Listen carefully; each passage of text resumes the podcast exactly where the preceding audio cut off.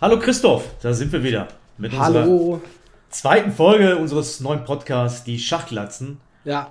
Heute, das sieht man, leuchtet, leuchtet, leuchtet. Ja, muss man machen, ne? Ja, ja. Okay, wie oft rasierst du dich eigentlich?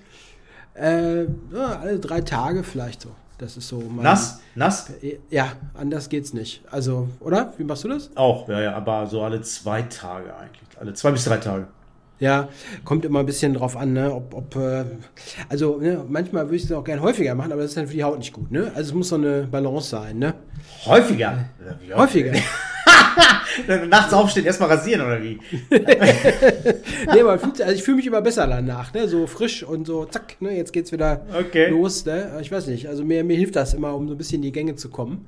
Aber äh, ne, das ist dann, die Haut ist zu empfindlich, ja, wenn man das äh, zu häufig macht. Deswegen, ich habe meistens eher so drei, vier Tage bei mir. Ja? Alle zwei Tage wäre bei mir schon, glaube ich, äh, mit der Haut nicht mehr so gut. Mhm. Naja, mhm. so, aber ich glaube, wir machen nochmal eine Sonderfolge zum Thema äh, Hautpflege. Ja? Aber heute machen wir was anderes. Ja? Heute machen wir, glaube ich, Eröffnung. Ne? Eröffnung, das war auch grob unser Thema. Wie wichtig sind Eröffnungen? Das ist ja natürlich ein ganz großes Thema. Für mhm. alle Schachspieler super interessant und ähm, ja, wie wichtig sind Eröffnungen? Das ist natürlich eine sehr allgemeine Frage, Christoph. Äh, und ähm, ich stelle dir einfach mal so in den Raum und guck, was du dazu antwortest.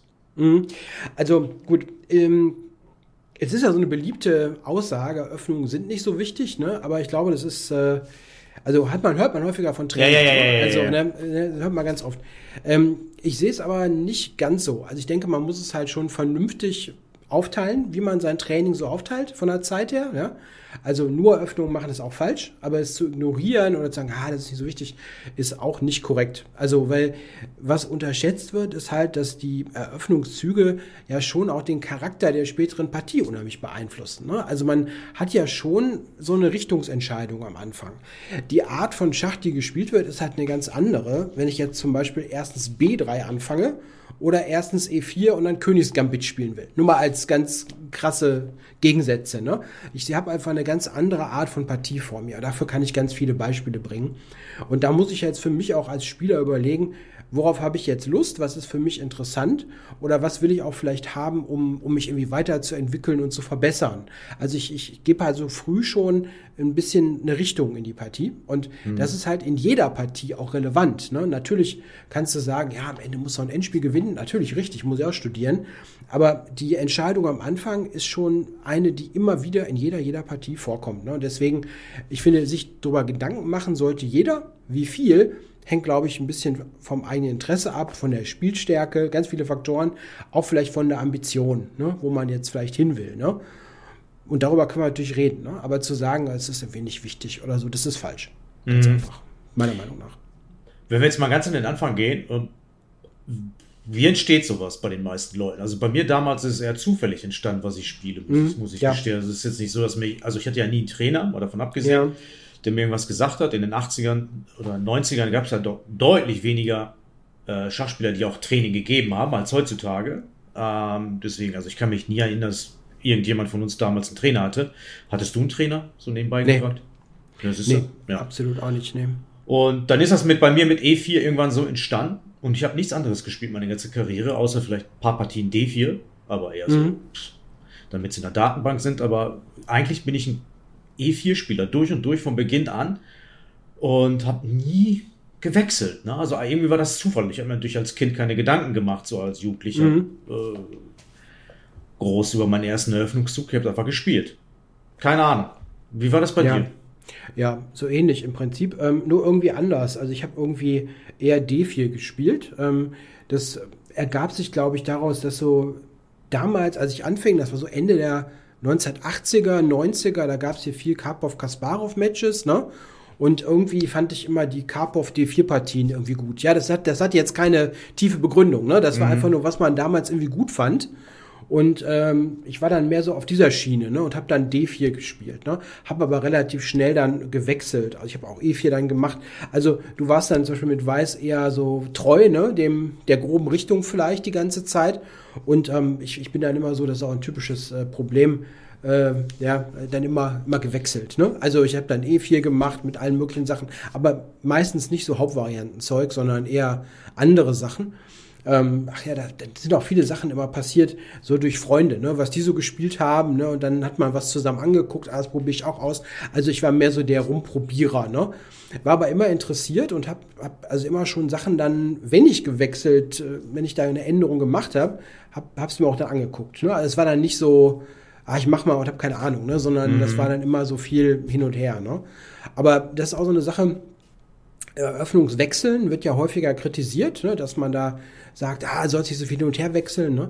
Ähm, gut, aber es hat einen Vorteil, man lernt viele verschiedene Sachen auch kennen dadurch. Ne? Also man hat eine größere Bandbreite vielleicht von Dingen, die man schon mal gesehen hat. Und es ist halt wirklich ein großer Unterschied, ob du jetzt irgendwie D4, D5 machst mit Schwarz oder immer G6 spielst zum Beispiel. Also die ganzen Stellungen sind aber ganz anders. Ne? Du siehst andere Motive und andere Ideen. Und das ist dann manchmal auch ganz gut, wenn man dann ein bisschen was hin und her ändert. Ne? Was nicht, hast du denn mit Schwarz ein bisschen, da, da, ich glaube, da hast du eher gewechselt, ne? Mal so zwischendurch, oder? Auch nicht? Naja, also mit, auf D4 habe ich irgendwie meine ganze Leben lang Königsindisch gespielt, was auch heutzutage nicht mehr als besonders gute Eröffnung gilt. Ähm, mhm. Damals natürlich wegen Kasparov und John Nunn. Und mhm. ähm, das war natürlich wirklich in Mode. Auch damals, Kasparov hat das rauf und runter gespielt, auch gegen Karpov natürlich viele tolle Partien, viele Opferpartien auch. Mhm. Er hat natürlich auch Grünfeldindisch gespielt, aber Damen mitgespielt, äh, halbslawisch sehr viel und solche Sachen. Aber gut, ähm, ich bin bei Königsindisch geblieben, aber ich muss gestehen, ich habe die Theorie mir mein ganzes Leben lang nie richtig angeschaut. Also es ist so, dass ich natürlich hier und da mal was rausgepickt habe, aber mich nie richtig hingesetzt habe und die Theorie gepaukt habe. Das ist eine sehr große Eröffnung. Mhm. Und generell war mein Theoriestudium immer eines Titelträgers fast schon nicht würdig, äh, möchte ich beinahe sagen. Es war, ich habe mir immer nur so Sachen rausgepickt mit Schwarz, mit Weiß und ähm, auch viel rumexperimentiert. Äh, insbesondere in meiner Jugend, in meinen 20ern, 30ern, also wirklich nie richtig theoriefest. Und auf deine Frage nochmal zurückzukommen, äh, auf E4 habe ich wirklich gewechselt. Ich hatte, ich weiß noch, ich habe Jenisch Gambit sehr lange gespielt als Jugendlicher. Ich, ich habe nämlich im Kopf, ich weiß, dass du jetzt Karokan spielst, ne, so, aber, oder unter anderem Karokan spielst, aber früher habe ich auch E5 im Kopf, ne, glaube ich, ne, also E4, E5, ne. E5 habe ich gespielt zeitlang, immer, immer mal wieder ähm, aber auch Sizilianisch sehr viel, äh, aber immer so Nebenvarianten, nie Neidorf oder keine Ahnung, äh, mhm. die richtig harten Sachen, äh, so Griva Sizilianer habe ich sehr lang gespielt, ne? Also irgendwie über, ah, ja. mhm. äh, das ging, das ging auch zehn Jahre gut, aber irgendwann war das nicht mehr, äh, das war theoretisch nicht mehr standfest auf hohem Niveau. Mm, dann habe ich sein lassen. Und inzwischen muss ich sagen, also jetzt, jetzt bin ich auf dem Stadium, wo ich, den ich hätte viel früher haben müssen. Auf E4 habe ich viele Eröffnungen parat. Also E5 Karokan, Sizilianisch, die eine oder andere Variante. Ich könnte auch Französisch spielen aus dem Stehgreif. Es ist so, dass ich, wie du gesagt hast, äh, wenn man viele Eröffnungen spielt, äh, das muss ich erweitern, wenn man viele Partien nachspielt, äh, dann mhm. hat man ein ganz gutes ähm, Allgemeinwissen über alle möglichen Eröffnungen. Du kannst mit jeder Eröffnung, denn ich kann dir mindestens zehn Züge aufs Bett knallen. Ne? Das ist überhaupt kein Problem, Problem. Aber natürlich relativ oberflächlich für unser Niveau halt. Ne? Also wenn du mir sagst jetzt hier genau. Bogoljub auf Indisch, ja, kann ich dir irgendwas hinzaubern. So, ne? Äh, was ich noch nie gespielt habe, so in einer klassischen Partie. Mhm. Ähm, ja, das sind so, das ist so mein Background. Und äh, für die meisten Leute vielleicht, die auch zuhören, stellt sich natürlich immer so die Frage, so gerade am Beginn ihrer Karriere, was sollen sie spielen? Ich glaube, das ist eine ganz, ganz wichtige Frage. Und was, was können wir denen da mitgeben, so, wenn sie, sagen wir, erstmal Anfänger sind? Was meinst du? Mhm. Also ich glaube, es gibt verschiedene Punkte da. Also ähm, es wird ja oft empfohlen, ähm, ja, Spiel zum Beispiel mit Weiß mal, ne? Spiel E4, Spiel auch Gambits, Spiel Sachen, die viel Figurenspiel haben, viel Taktik haben. Auf jeden Fall finde ich sinnvoll. Also gibt es für mich relativ wenig Diskussion. Also wenn jetzt jemand wirklich anfängt ne, und mit Schach auch so ein bisschen ungeformt ist, ne, also gar nicht so richtig weiß, was er machen soll, hm. ist das für mich auch sinnvoll. Ne? Lass die E4 spielen. Ähm, ist aber auch eine Motivationsfrage, wo man jetzt Lust drauf hat, ne, finde ich. Also wenn man jetzt irgendwie unheimlich Bock drauf hat, was anderes zu spielen und da jetzt auch Interesse daran hat, sich das anzugucken und es ist irgendwie für einen interessant, ist das auch ein Argument. Ne? Es gibt ja einfach, man kann es ja manchmal nicht erklären, ne? warum man jetzt von irgendwas fasziniert ist. Und wenn man für irgendwas dann wirklich äh, so Faszination verspürt und sagt, ja, okay, dann gucke ich mir das ein bisschen an und habe auch Spaß an den Partien, naja, ich finde es dann irgendwie auch ein bisschen merkwürdig zu sagen, nee, das darfst du jetzt nicht machen. Ne? Jeder muss ja selber für sich eigenverantwortlich Züge ausführen. Ne? Das ist ja nun wichtig. Ne? Du musst Verantwortung beim Schach übernehmen für das, was du da machst. Ne? Und wenn du sagst, da habe ich jetzt Lust drauf, das will ich machen, das ist ist halt auch ein wichtiger Faktor. Ne? Also selbstständig denken äh, ist nun mal so Kernkompetenz bei dem Spiel. Ne? Finde ich, mhm. ist auch ein wichtiger Punkt. Aber wenn jetzt jemand mich einfach fragt, ich habe keine Ahnung, was soll ich spielen, würde ich sagen, ja, dann mach mal E4 und spiel mal möglichst offen. Ja? Mhm. Oder? Mhm. Würdest du wahrscheinlich so ähnlich sehen oder hast du eine andere Meinung? Ja, bei mir hat sich das so in die Richtung entwickelt, ohne dass mir jetzt jemand gesagt hat. Ich habe halt gerne immer forcierte Sachen gespielt, also als Jugendlicher. Mhm. Deswegen auch Königsindisch natürlich. Ne? Schön viele mhm. Opferpartien, natürlich immer schön Figuren reingehackt. Jenisch Gambit, ich meine, hallo, das ist ja auch hochriskant halt. Ne? Äh, ich habe also auch mit Weiß auch viel geopfert in meiner Jugend und in meiner, in den 20ern, 30ern so wirklich, wenn man die Partien von heute, wenn ich mir die heute anschaue, denke ich mir, was ist das denn? So, ne, das ist ja mhm. Äh, Kaffeehausschacht Deluxe, ne? Also wirklich, ich habe mhm. so viel geopfert, wo die Engines auch heutzutage auch meckern die ganze Zeit, ne? Das geht doch alles gar nicht. Und äh, das hat mein Spiel geprägt so, ne? Und natürlich äh, denke ich, klar, bei Anfängern, ne, die sollen erstmal wirklich viel Taktik machen und das korrespondiert natürlich auch mit der typischen Aussage, so bei Anfängern, wenn die fragen, ja, was soll ich denn trainieren? Ja, mach erstmal viel Taktik, ne? damit du erstmal die mhm. taktischen Motive kennenlernst, damit du rechnen, äh, damit du einen Rechenhorizont schnell verbesserst und äh, dadurch deine Spielstärke letztendlich auch verbesserst. Ne? Ähm, also sehr, sehr viel Taktik und das korrespondiert dann halt mit den Eröffnungen halt. Ne? Ich meine, die wenigsten spielen deswegen Königsgambit, aber trotzdem äh, spielen sie dann viel, viel aggressiver, ne? als Spieler, die schon länger dabei sind vielleicht und mhm. dann auch gelernt haben zu verteidigen vielleicht auch mit der Zeit und wissen, ah, das funktioniert ja eigentlich gar nicht, was man hier eventuell machen möchte. Ne? Mhm. Und ähm, wir reden natürlich die ganze Zeit vom klassischen Schach auch. Ne? Wir müssen, wir gehen, die Leute das nicht missverstehen, wir reden mal vom klassischen Schach, nicht Blitzen oder Rapid. Mhm. Wir reden hier vom klassischen Schach, genau. Das ist ja sowieso, also man hat ja so viele Partien, auch die man vielleicht mal online mal so hier und da spielt, ja. Mhm. Da kann man ja auch mal ein bisschen rumexperimentieren, ne? wo man jetzt mal Lust drauf hat. Ne? Also es ist ja nicht so, so mega ernst, ne? Warum soll ich dann nicht mal irgendwas anderes ausprobieren? Ne? Also ich muss sagen, ich persönlich spiele jetzt in den, meinen Blitzpartien, selbst irgendwelche Zufallsblitzpartien, ich spiele mein Normalzeug eigentlich weil ich gerne ausprobiere, was ich zum Beispiel auch für meine Kurse, Bücher und so weiter analysiere. Ich will halt austesten, was passiert, wenn man spielt. Was kommt überhaupt. Und insofern, man kann diese Partie natürlich nutzen ne, für sein, seine Standardsachen, um die auszuprobieren. Aber man kann natürlich auch rumexperimentieren. Ein wichtiger Punkt finde ich auch immer, was ich immer empfohlen habe, auch als Trainer, ist, es ist, glaube ich, sinnvoll, wenn man so ein gewisses Stammrepertoire hat, so, so einen Standard, den man spielen kann immer, mhm. den man auch so ein bisschen in Schuss hält, wo man, okay, das kann ich immer spielen. Und dann kann man ja auch mal punktuell ausweichen. Ja, wenn man mal sagt, okay, das ist jetzt eine Partie, ist vielleicht Gegner nicht so mega stark, da könnte ich mal ein bisschen was anderes machen. Das finde ich ist auch so eine Strategie, die ganz sinnvoll ist, um so ein bisschen zu erweitern, ne? vielleicht mal was anderes mhm. zu sehen. Aber dass man, wenn man einfach nur so, ne, man wird jetzt nachts um drei geweckt, du musst jetzt eine Partie spielen, dann weiß man, was man macht, ne? Dass man nicht jedes Mal neu irgendwie überlegen muss, Moment mal, E4, was tue ich jetzt? Ne? Also das äh, ist halt schon gut, ne? Dass man so einen Standard hat, finde ich, und dann kann man so ein bisschen von da aus ja, im Englischen würde man sagen, branch out, ne? So hier ja, mal, da ja. mal so ein bisschen was machen, ne? Also das finde ich eigentlich auch ganz, ganz sinnvoll. Das habe ich auch mit einem meiner Schüler versucht. Äh, mein Ziel war es halt, so jedes Jahr eine neue Eröffnung mit ihm zu machen. Das ist dann an, an der Realität gescheitert, aber eigentlich war es so, wir lernen erstmal mhm. eine Eröffnung auf erstens E4, eine, eine, eine, sagen wir mal jetzt französische Verteidigung. Die spielst mhm. du erstmal ein Jahr lang, hast eine gewisse Sicherheit drin, ähm, lernst so die wichtigsten Varianten, ja. dass man beim Jugendlichen oder Kind nicht erwarten kann, dass er da die, die ganze gesamte Theorie lernt. Das ist, äh, das ist klar, das, das funktioniert in der Realität nicht, ähm, außer man ist pragneinander oder so, ne? Oder Gukesh. Aber, und dann halt mit der Zeit erweitern, neue Eröffnungen hinzunehmen, ne? Und so das Eröffnungsrepertoire natürlich auch ähm, sukzessive steigern zu lassen über die Jahre. Aber mhm. ich merke, das ist halt so wahnsinnig schwierig, ne? weil die auch die Anforderungen eines Trainers, wo, was ich gar nicht mehr bin, äh, die sind ja sehr hoch. Man möchte natürlich, dass das Kind dann auch nicht irgendwie einen Schrott spielt dann halt, ne? wenn er dann spielt er Französisch ja. und spielt dann irgendwelche sinnlosen Varianten, die nichts mit Französisch zu tun haben. Und man denkt so, hey, du musst das Zentrum attackieren. Hier, C5. Mhm. Warum machst du nicht C5 so, ne? Das ist ja bei Französisch so Standard ja, halt, ne? Ich meine, da, mhm. muss noch nicht mal Französisch-Experte sein. Spielt C5 und er macht es nicht, dann denkt man sich so, ja, dann warten wir noch mit Sizilianisch vielleicht noch drei, vier Jahre. Ähm, also das ist schon die Idealvorstellung, ne? Also peu à peu das Eröffnungsrepertoire erweitern halt, ne? Ja, und man muss natürlich gucken auch, ganz wichtig ist natürlich so ein bisschen die, die, die Wahl, wie man so einen Einstieg äh, findet ne, für so eine Öffnung. Also, ne, dass man so die wichtigsten strategischen Ideen auch versteht. Warum mache ich diese Züge eigentlich? Ne? Mhm. Also, das ist ja so ein klassischer Fehler. Ne? Dann gucken sich Leute irgendwelche Sequenzen, irgendwelche Zugfolgen an und wissen gar nicht, was da los ist. Ne? Also, ich habe ähm, nur mal so als Anekdote, ne, als ich noch als Trainer gearbeitet habe, da habe ich mal. Ich weiß, was kommt. Dem, was, echt? Ich glaube, ja, erzähl, erzähl. Das ist wahrscheinlich immer die gleiche Story, ne?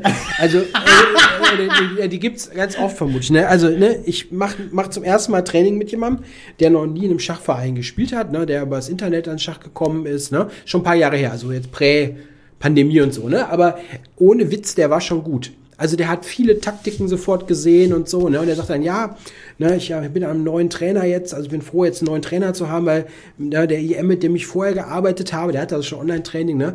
Der hat mit mir nur Eröffnungsstudium gemacht. Ne? Und dann haben die beiden tatsächlich ewige Varianten im Schweschnikow analysiert, ne? Zug 15, Zug 18 und ne, also der, der wusste noch nicht mal, also wenn der war jetzt wirklich talentiert, ne? Aber der, der, der hatte jetzt keine Ahnung, wie sich Italienisch von Spanisch unterscheidet oder so, ne? Mhm. Also und hat dann, also da waren, also die, die, das war jetzt praktisch, ne, da wurde der achte Schritt vom ersten gemacht, ne? Und ähm, das machte natürlich gar keinen Sinn, ne? Ich habe dem erstmal so gezeigt, ne, wie, wie funktionieren eigentlich elementare Öffnungsprinzipien und so weiter, ne? Und dann sind wir da dann überhaupt, da wir angefangen, ne? Und nicht in Zug 18. Ne?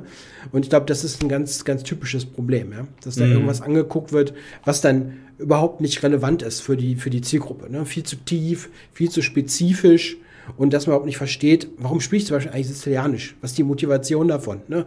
Oder warum macht man überhaupt, weiß ich nicht, E5 im Schweschnikow oder so? Ne? Also, dass man erstmal versteht, worum es geht. Das wusste der nämlich alles nicht. Ne? Mhm. Der konnte mir diese Züge zeigen, aber nicht, warum man die macht. Mhm. Und das ist natürlich, bringt dann auch nicht viel. Ne?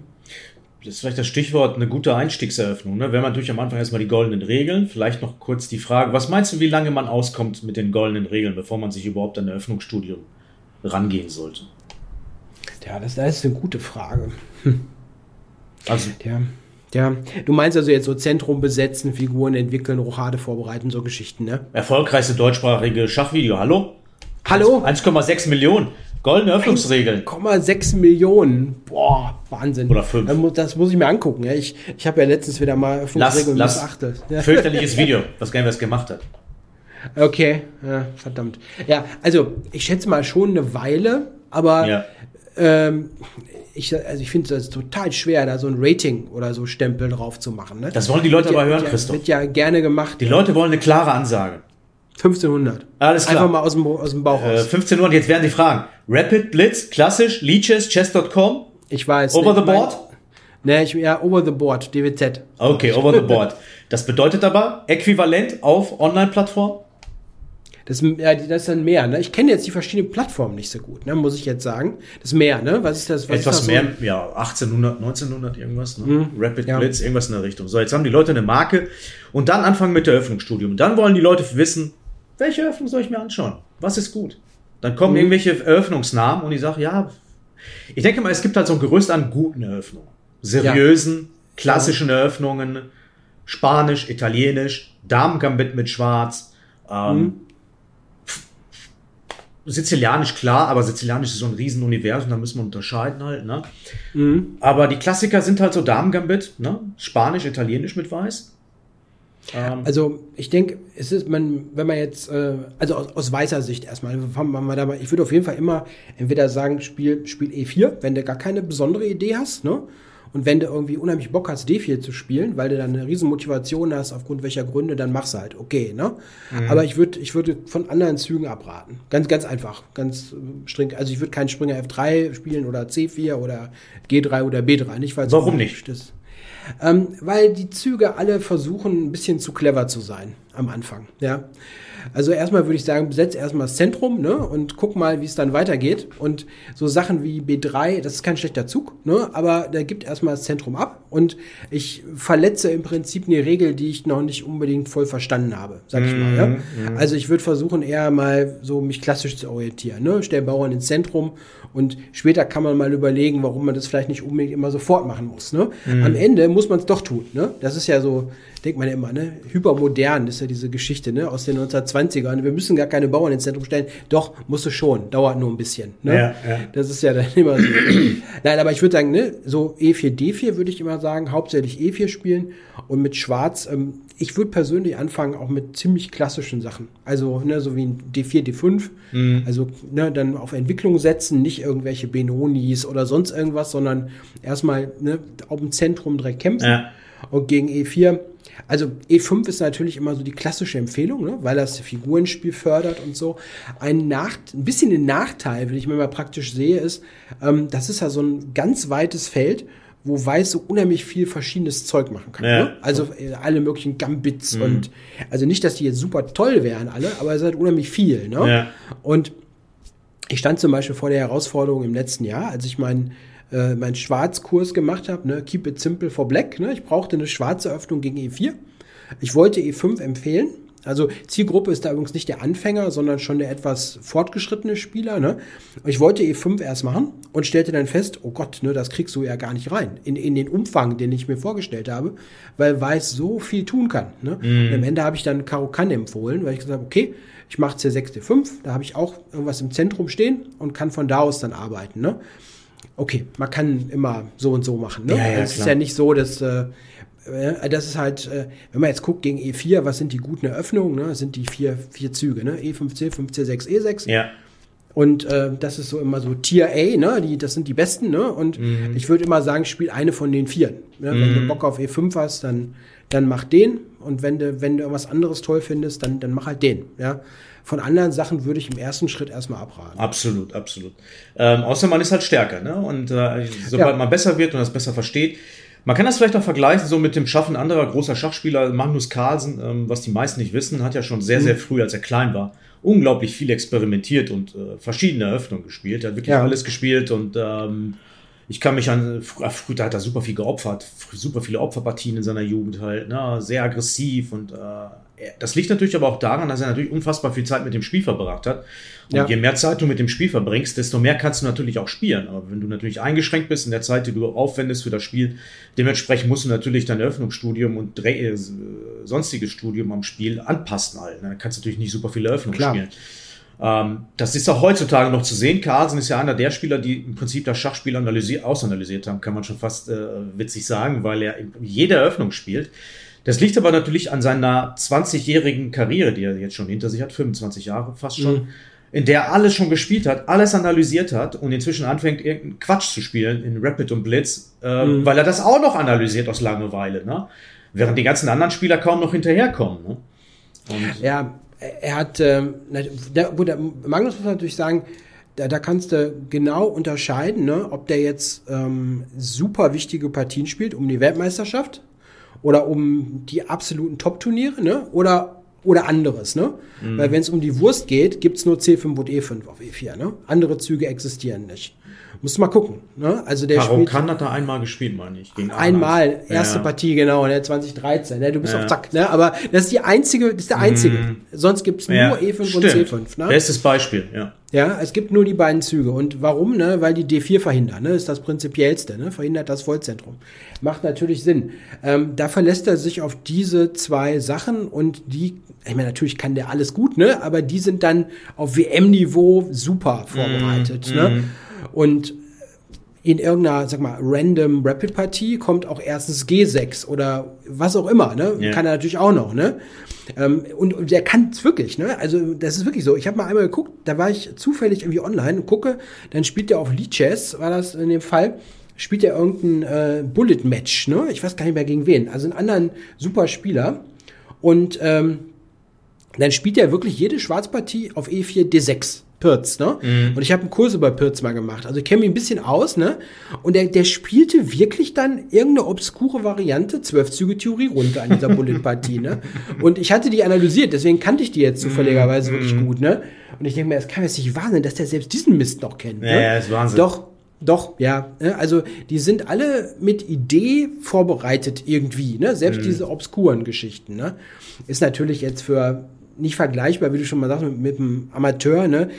ne? Der sitzt ja den ganzen Tag da und macht im Prinzip nichts anderes, ne? Also, und wenn man dann noch so ein super Gedächtnis hat, er muss das ja auch nicht dann 15 Mal wiederholen, bis er es drin hat, ne?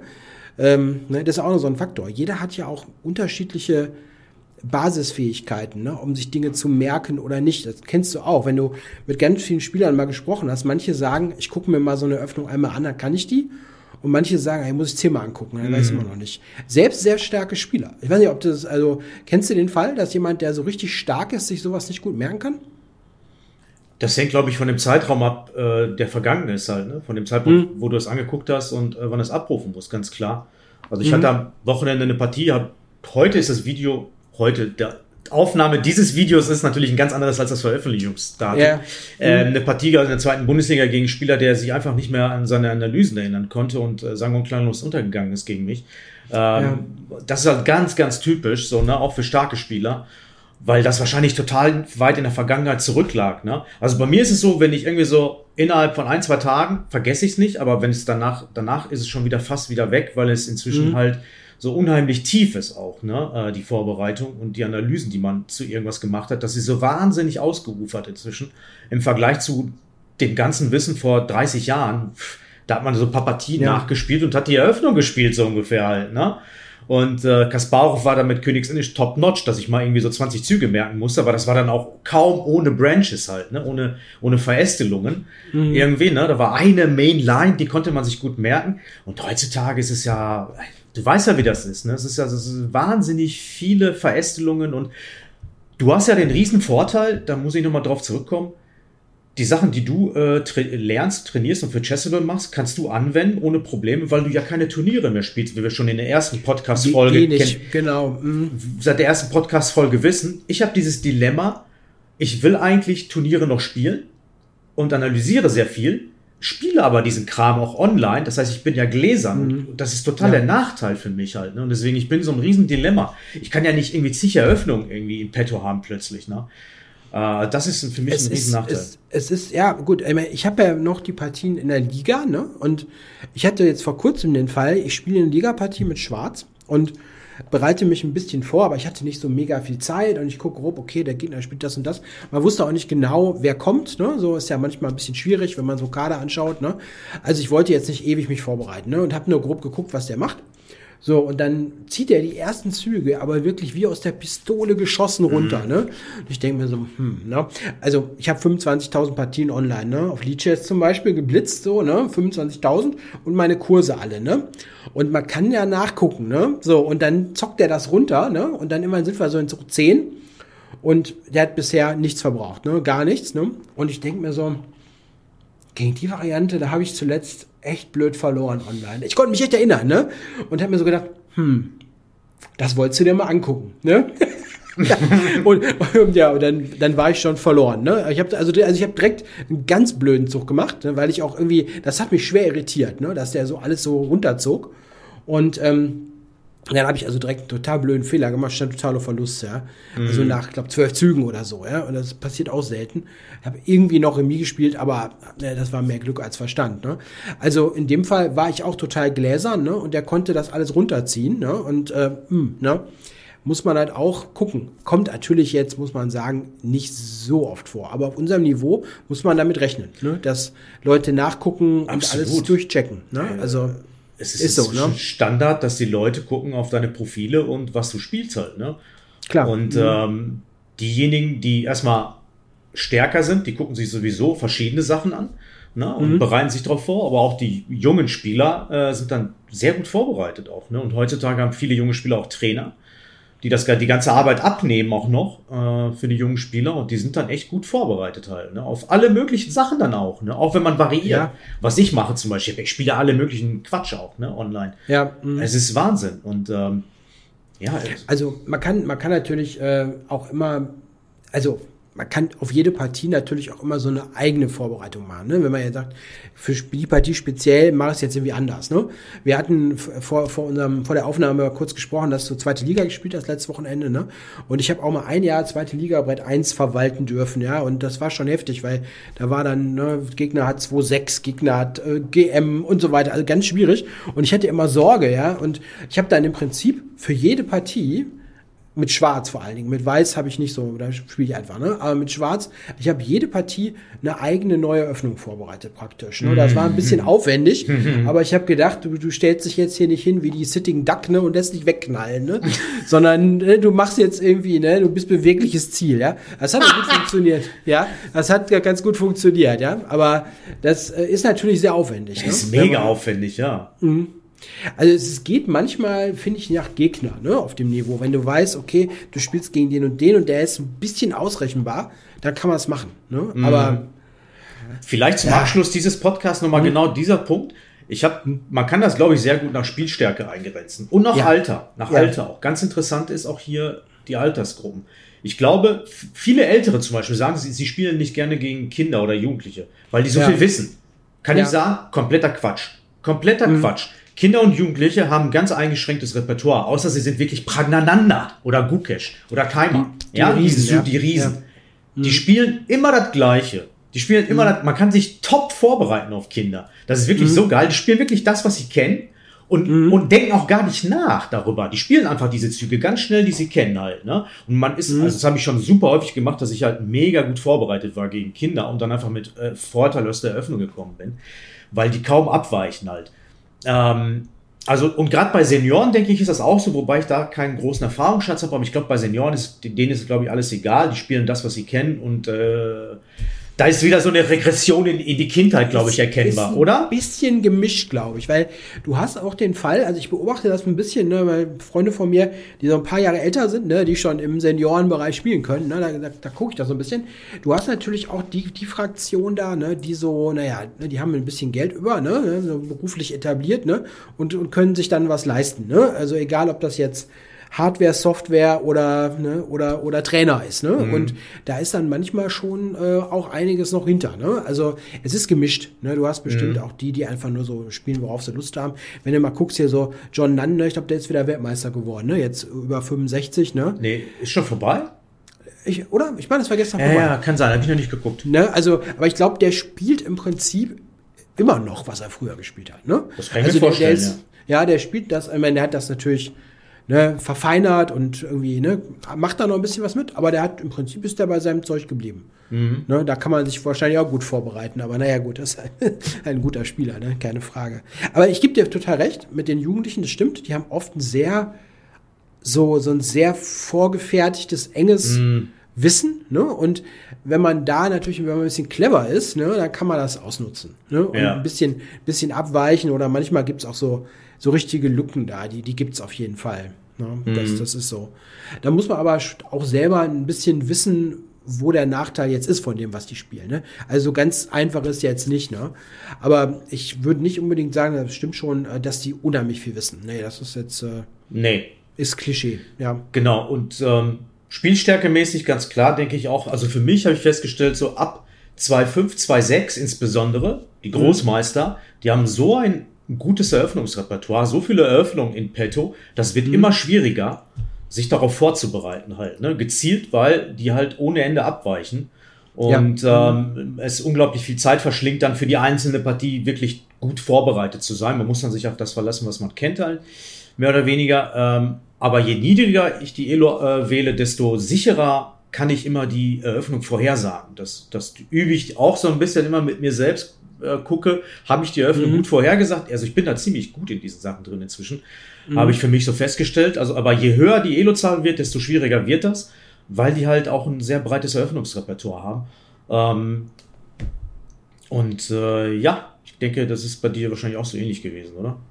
Kannst du auch ja, ja, klar. Es wird, es wird ja schon schon besser, ne? Also gerade in diesem, in diesem Bereich, ne? wenn es dann noch über unserem Bereich ist, so, ne, 2,5 und drüber, mhm. da wirst du kaum jemand finden, der, der sich da so als Zielscheibe hinsetzt. Ne? Das, mhm. das, das, das macht irgendwie keiner mehr. Ne? Also ich glaube, durch die, durch die technischen Möglichkeiten, die heute sind, bis auf dem Niveau wird es einfach auch breiter. Ne? Also dass man schneller ein bisschen hin und her wechseln kann und ähm, auch Dinge schneller sich aneignen kann. Das war früher ja einfach eine viel größere Hürde. Ne? Wenn man überlegt, jetzt stellen wir mal vor, in der Prä- ne, so Datenbankzeit, ne, lernt man mal eine neue Öffnung. Wie hättest du das überhaupt gemacht? Ne? Also irgendwie ja. musst du erstmal ein Buch besorgen, das ist möglicherweise Jahre alt und dann weißt du gar nicht, wo es anfängt. Ne? Das ist ja heute eher das Problem, dass du heute eher zu viel zu Information viel. hast. Ja, ne? Zu viel. Dass, dass, dass du ne, versuchst, es dann irgendwie einzudampfen, ne? zum Beispiel. Also ich kann dir zum Beispiel sagen, als, als Beispiel meine, ähm, wenn ich meine Kurse angucke, ich mache immer so einen sogenannten Quickstarter, ne, heißt es. Das ja, sind so die, aller, die allerwichtigsten Sachen, ne, die man mhm. so, so als zum Start haben möchte. Und das ist einfach total wichtig, dass man erstmal einen Überblick kriegt, was ist jetzt das Wichtigste. Und du willst jetzt nicht anfangen mit der Mega-Nebenvariante, ne, die dann irgendwie einmal von 100 Mal vorkommt. Ne? Und du, du hast dann eher einen Einblick, womit du anfängst. Ne? Und ich glaube, das ist auch wichtig, wenn du mit einer neuen Eröffnung anfängst, mit den grundlegenden Sachen anfangen. Und dann kann man von da aus dann ja, expandieren. Ne? Das hatten wir, hatten wir schon mal gesagt. Ne? Ja. Ja, ich glaube, wir haben einiges heute von uns, ja, einige interessante Aspekte. Äh, was, sag, eins muss ich noch ja, sagen. Ja, ja. Äh, pass auf, äh, die goldenen Regeln. Was sagst du denn, ab welchem Level? Äh, bis, bis, bis wann reichen die? Ah, ich habe 1500 gesagt. 1500. Äh, Glaubst du höher? Ja, ich glaube sogar höher. Klassisch. Mhm. Bis 1700. Die Sache ist aber, es muss korrespondieren mit anderen Sachen, die man macht. Also ganz Natürlich. wichtig ist mhm. Taktik, Taktik, Taktik am Anfang aus meiner Sicht. Unglaublich wichtig ist halt, äh, dass man zumindest ein paar Halbzüge rechnet, ne? visualisiert mhm. ne? und deswegen viel Visualisierungsübungen macht am Anfang, weil also gerade Eröffnungswissen in dem Bereich ist eigentlich irrelevant, weil die ständig einstellen halt irgendwann. Ne? Also ständig wird mhm. da was eingestellt in dem Niveau aber das kann man halt kompensieren, indem man gut rechnet halt oder visualisiert. Deswegen, mhm. also bis 1700, denke ich, muss man überhaupt keine Eröffnung kennen. Da nee. werden wieder viele andere sagen, ja, aber das, nee, das stimmt nicht und jeder hat seine eigene Meinung dazu, ist, ist auch okay. also, haben, ne? was, was ich noch da sagen wollte, ist nur, ich muss sagen, mich haben immer auch die ganzen Partien immer interessiert. Ja, ja, also, ja, ja. ja ne? Also wenn ich jetzt gesagt habe, so, ich gucke mir mal so Partien an oder mich haben Spieler interessiert, ne? da habe ich viele Sachen auch für Öffnung einfach indirekt mitgenommen, indem ich einfach von Zug 1 einfach nur durchgeguckt habe. Also man muss ja jetzt ja nicht, ne, da alles intensiv angucken. Aber dass man mal so gesehen hat, ah so, ne? Ja, Karpov Kasparov, da haben die Spanisch gespielt. Ah ja, so sieht das aus. Und dann hat man ja wenigstens mal eine grobe Idee, was los ist. Das ist ja nicht Eröffnungsstudium. Aber ich weiß halt, wie das grob aussieht, ne? Und wenn man da so grob mitnimmt, ne, wie das abläuft in den ersten Zügen, dann ist ja auch der Einstieg viel einfacher. Denn dann ist ja nicht so, dass man da nichts weiß. Ne? Also keiner kann mir erzählen, der hat 1700 und weiß nicht, dass Spanisch Drittensläufer B5 ist. Das, das existiert nicht. Mhm. Ja, also das ist also schon ein Wissen in irgendeiner Form. Das muss jetzt nicht tief sein, aber dass man jetzt halt grob eine Idee hat, das hat jeder. Einfach aus Erfahrung entwickelt, sozusagen. Ne? Mhm. Musste jetzt da irgendwelche Bücher kaufen und Kurse kaufen mit 1600. Nee, vielleicht nicht unbedingt. Ja, darüber kann man ja streiten. 15, 16, 1700, ne? Aber mm. so weit voneinander weg sind wir da, glaube ich, dann gar nicht, ne? So, okay, wollte ich nur wissen, ne? Weil das ist eine interessante Frage. Es gibt ja auch so Statements, es gibt ja auch so Statements, ne, bis 2.2 brauchst du das nicht. Das ist Quatsch. Halte ich echt für Quatsch. Schwierig, schwierig. Das halte ich 2.2 ist ja schon fast FM, also. Ja, ja, ne? Gibt's aber. Gibt sogar Leute, 2.4 habe ich schon gehört. Je, wahrscheinlich, je, je, stärker man ist, desto mehr sagt, tendiert man zu so einer Aussage vielleicht. Ich weiß ja. es nicht. Auf jeden Fall haben wir den Leuten jetzt super viel Input gegeben für äh, ihr Eröffnungstraining, aber auch gleichzeitig schon mal äh, Input für ein weiteres Podcast, in dem wir wahrscheinlich über richtige Trainingsmethoden sprechen. Nämlich hat dieses ja. Partien nachspielen, das ist ein ganz zentrales Ding, was bei mir auch in meinem Kopf ist und ich vielen Leuten mal mitgebe. Mhm. Das schon mal vielleicht als Ausblick auf einen der weiteren Podcasts, jetzt nicht für die nächste Folge, aber generell, das, wir werden mit Sicherheit auch nochmal darüber sprechen, was ein richtiges Training ist aus unserer Sicht. Ne? Klar, Christoph. es gibt ja so viele Aspekte, die man trainieren kann. Ne? Ja. Ja, heute haben wir ein bisschen über Öffnung gesprochen, aber ne, gibt ja noch viel, viel mehr, ne? klar. Christoph, hab mich ja, gefreut. Danke dir, mein Mach's Lieber. gut. Bis bald, ne? Bis bald, tschüss. Tschüss.